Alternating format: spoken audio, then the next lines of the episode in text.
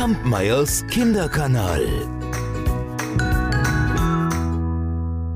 Es war einmal ein Mann, der hatte auf einer Feier eine Tabakspfeife gestohlen.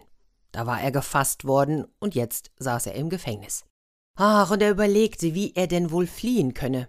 Aber der Gefängniswärter, der passte gut auf. Eines Tages bat er den Wärter, ihn zum König zu führen. Was willst du denn beim König, eine Audienz? Ja, denn ich habe dem König etwas zu überreichen. Aha, dachte der Wärter, aber er führte den Mann vor den König. Was willst du von mir? fragte dieser. Ich möchte Eurer Majestät eine Kostbarkeit überreichen. Und dann holte der Dieb aus seiner Tasche ein kleines, in Papier eingewickeltes Päckchen hervor. Der König öffnete es. Ha, was ist das denn? Das ist doch ein ganz gewöhnlicher Birnenkern.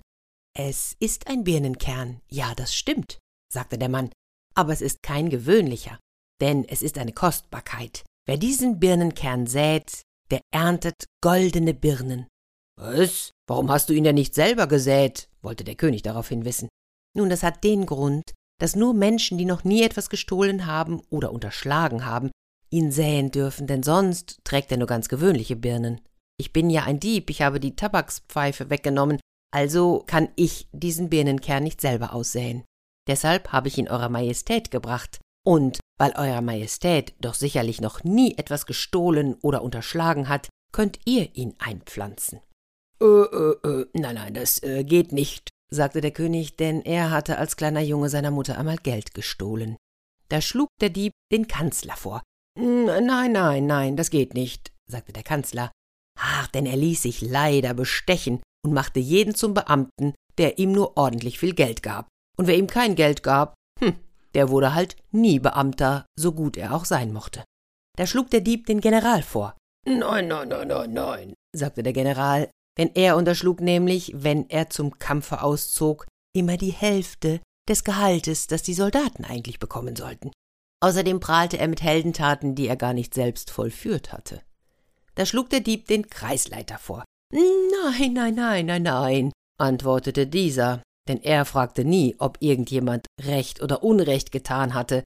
Er sagte nur Geld oder kein Geld. Wer ihm Geld gab, der bekam Recht. Nun schlug der Dieb den Gefängnisleiter vor. Nein, winkte dieser ab, denn der Gefängnisleiter erkundigte sich erst bei jedem Verbrecher, der eingeliefert wurde, ob er noch Geld hätte. Wenn er was hatte, so wurde er gut behandelt. Hatte er aber keins, so ging's ihm übel. Immer wieder schlug der Dieb jemanden vor, aber keiner wollte den Birnenkern säen. Da begann er schließlich laut zu lachen.